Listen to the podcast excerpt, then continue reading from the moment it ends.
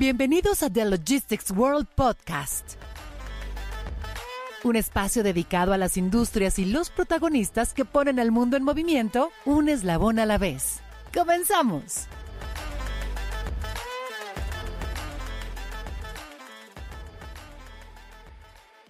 Hola amigos de The Logistics World Podcast. Gracias por estar en esta nueva plataforma en la que conversamos sobre la coyuntura de la industria logística y de cadena de suministro para generar discusiones y juntos proponer soluciones a los desafíos de nuestro acontecer diario. Soy Ilse Maubert Roura, gerente de contenidos de The Logistics World, y como cada semana también nos acompaña nuestra editora Catalina Martínez Quintero. Bienvenidos. Este es un episodio muy especial porque con este cerramos nuestra primera temporada. Nos da mucha emoción haber llegado hasta aquí con varios podescuchas recurrentes y que además cada día se sumen nuevos profesionales para hacer nuestra comunidad. Recuerden que estas entregas eh, que estamos escuchando eh, surgen de la opinión de los expertos que nos acompañaron en el Summit Anexpo 2022.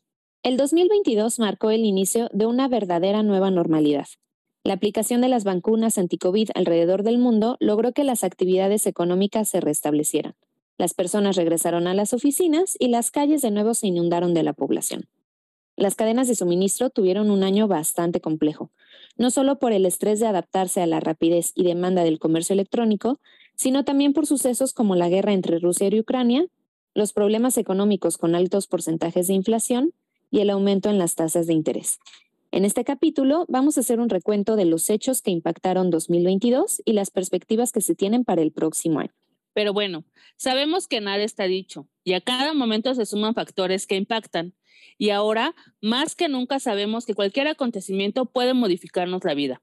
Pero debemos reconocer que la capacidad de resiliencia ahora es alta y de los errores se aprende.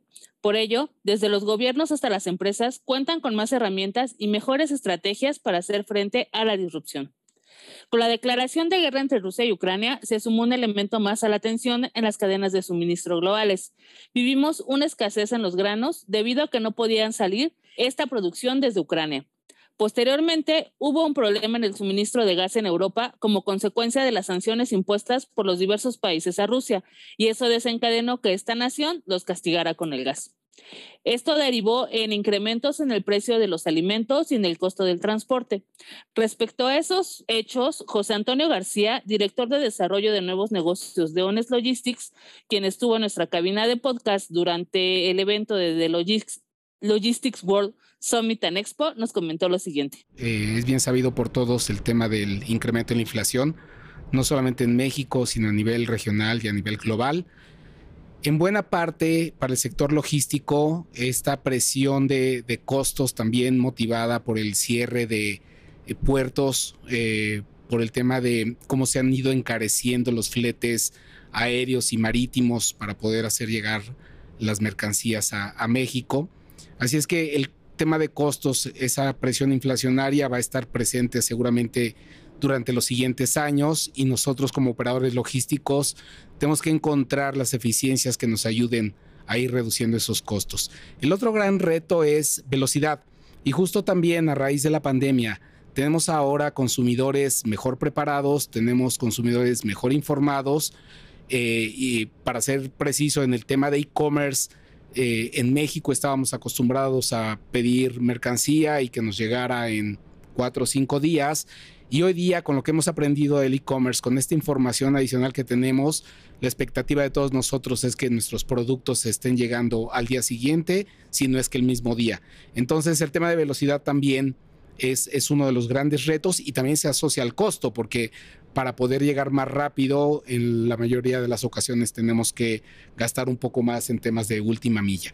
Y yo te diría que finalmente eh, todo se resume como resiliencia, ¿no? Necesitamos tener cadenas de suministro muchísimo más resilientes eh, porque ya vimos cómo puede afectar un suceso como la pandemia a la cadena de suministro global eh, en general. Otro de los sucesos que impactaron en 2022 fue la política cero COVID implementada por China. Esta medida provocó el cierre de sus puertos más importantes.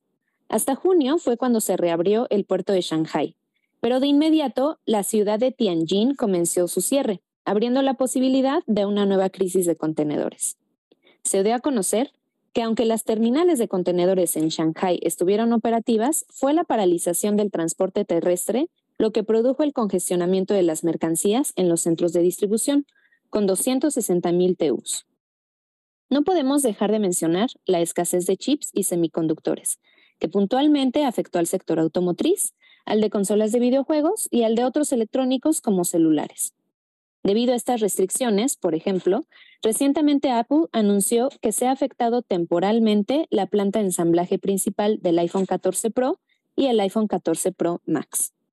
Apple recibe el 95% de sus suministros totales de iPhones desde China y el 80% de todos los teléfonos se fabrican en la planta de Zhengzhou.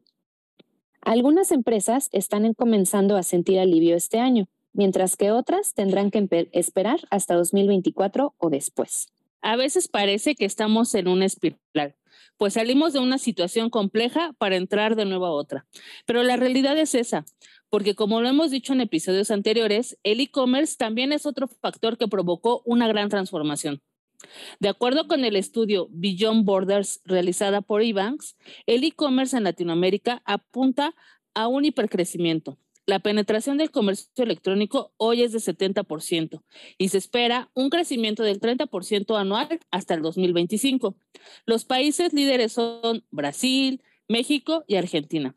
Sin embargo, países como Perú, Bolivia, Paraguay y Guatemala tendrán un crecimiento anual de 70%.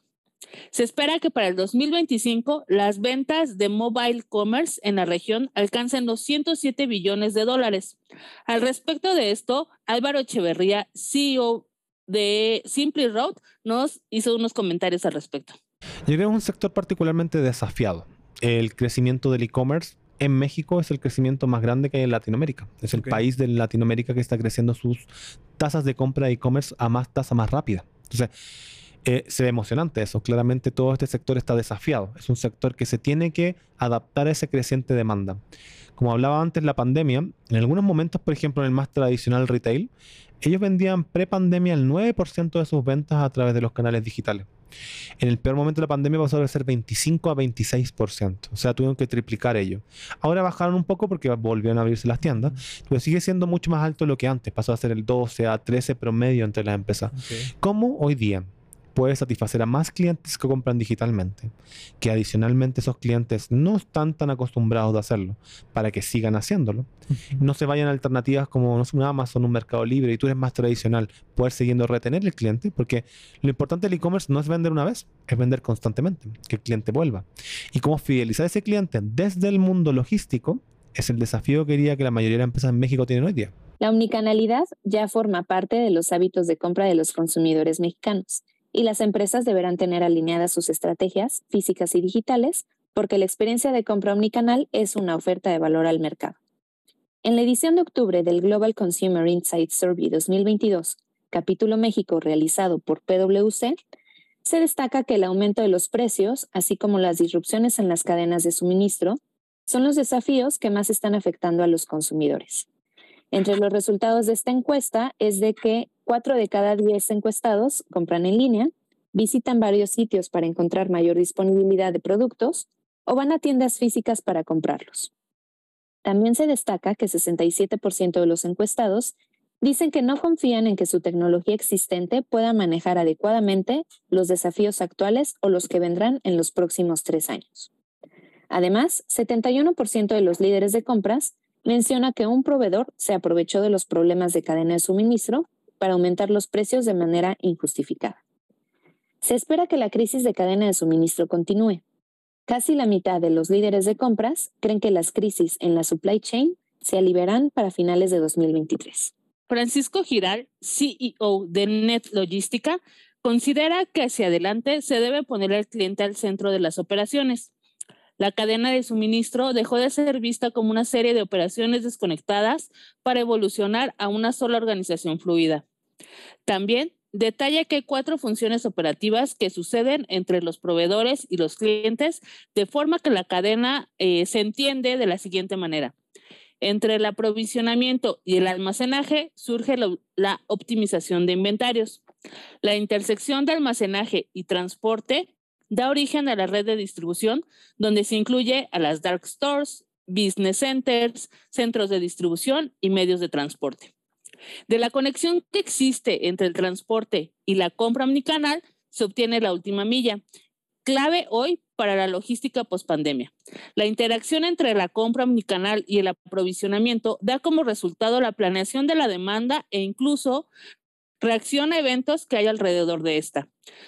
Con nosotros estuvo en la cabina de podcast José Ambe, CEO de LDM, para hablarnos de cómo las empresas ya ven los beneficios de las inversiones en la logística. Vamos a escucharlo. ¿Qué me entusiasma? La importancia que está tomando la logística y la relevancia que está tomando la logística en los negocios y en general en la economía nacional.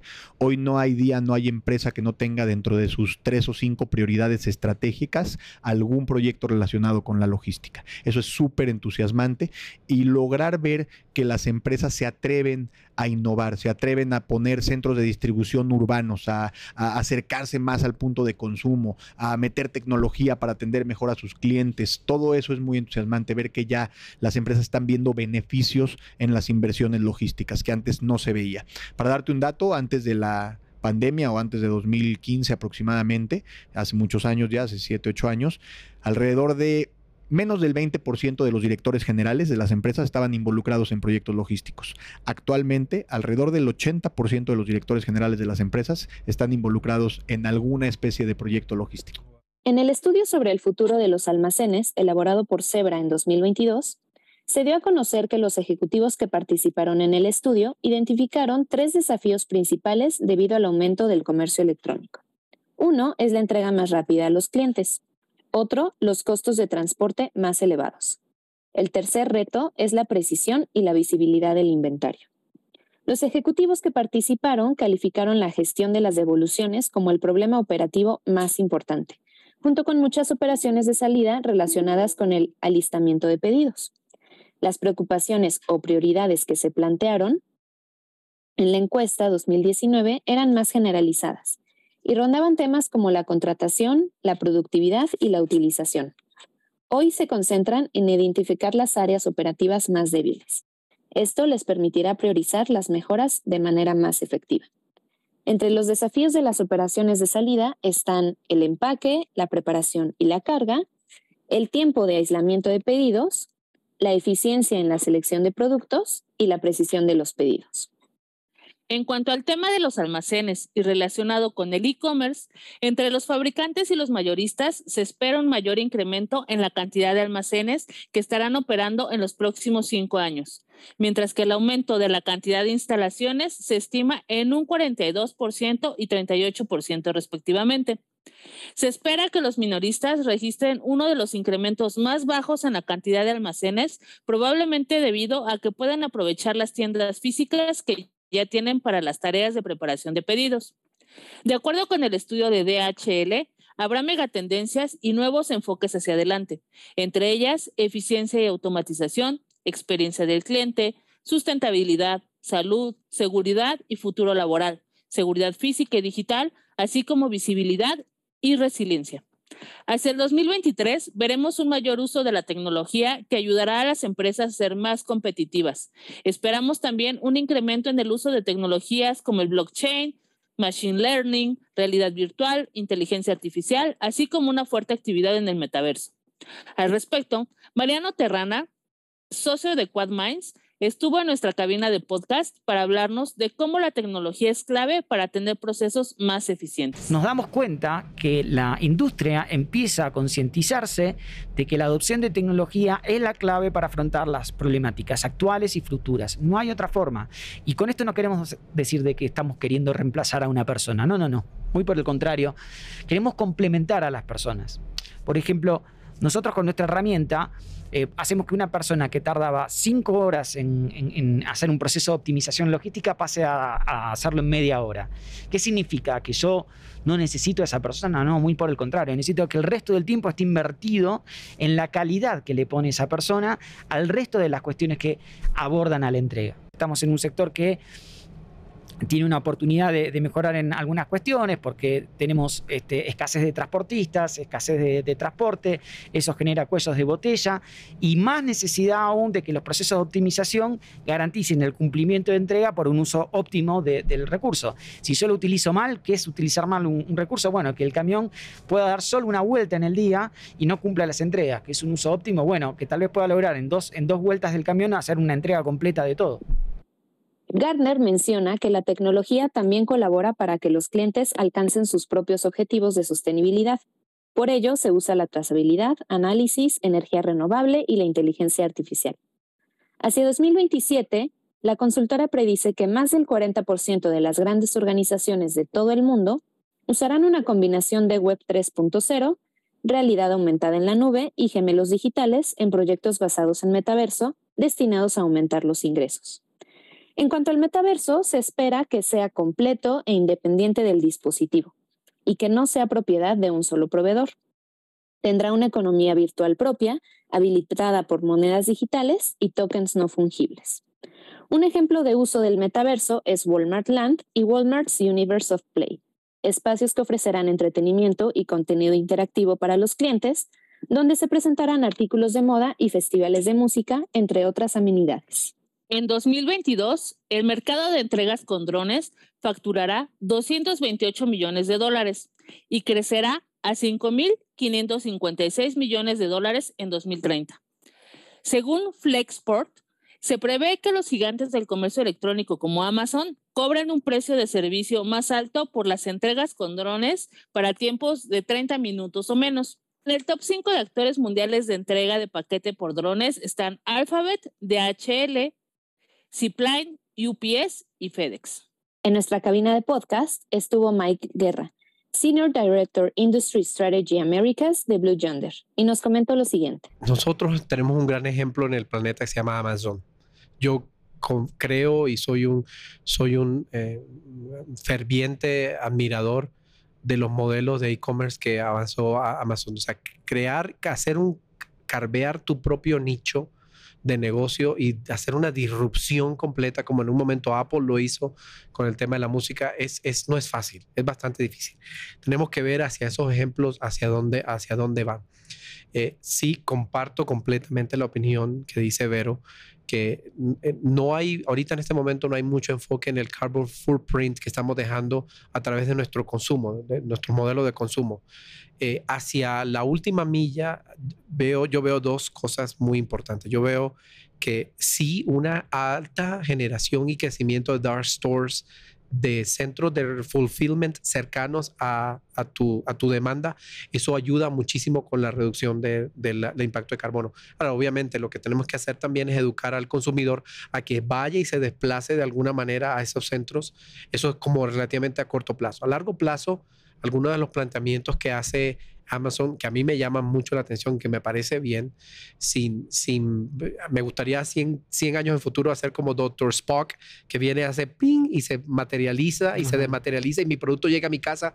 Eh, yo estoy pensando 15 mm. años hacia adelante, pero, pero yo sí veo, eh, y, lo, y, lo, he conversado con varios expertos del área, en un crecimiento del espacio aéreo, de movilización del espacio aéreo eh, sub eh, hay diferentes verticales de altura de aquí van los helicópteros, aquí van eh, los aviones.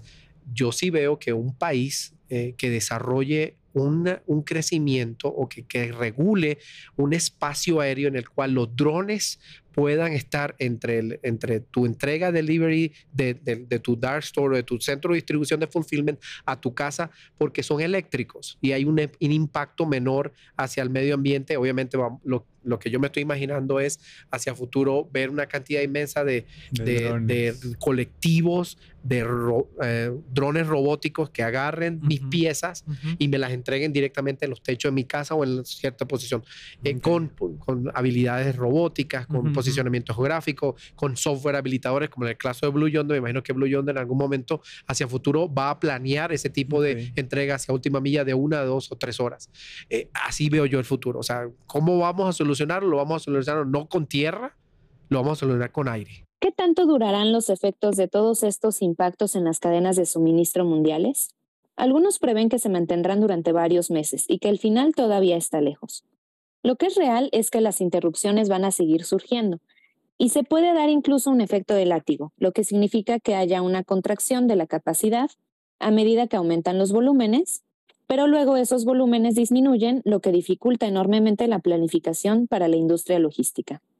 Ser resilientes en 2023 será una de las habilidades más necesarias para las organizaciones, sobre todo para asegurar la continuidad de sus operaciones, aún ante los embates nuevos y los que venimos arrastrando desde hace ya varios años.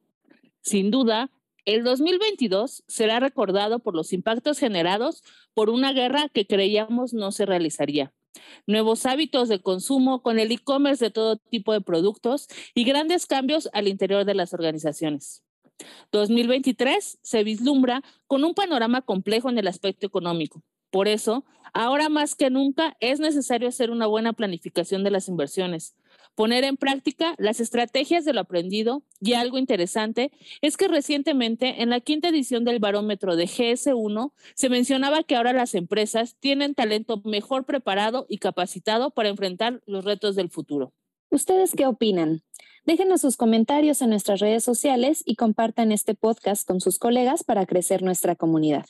Como les comentamos, con este episodio damos fin a nuestra primera temporada, pero no se preocupen que ya estamos preparando lo que les tendremos en 2023, lo cual nos emociona mucho. No se olviden de informarse diariamente en nuestro portal de logisticsworld.com y estén pendientes de todo lo que vendrá para The Logistics World Summit and Expo, que sucederá en abril de 2023. Gracias por acompañarnos. Los invitamos a escuchar todos los episodios que hemos grabado para ustedes.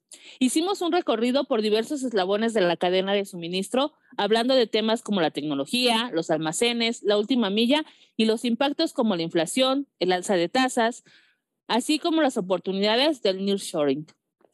Sabemos que nos pueden escuchar en cualquier momento. Por ello, les comentamos que esta primera temporada fue posible gracias a los speakers que participaron en la Expo de 2022.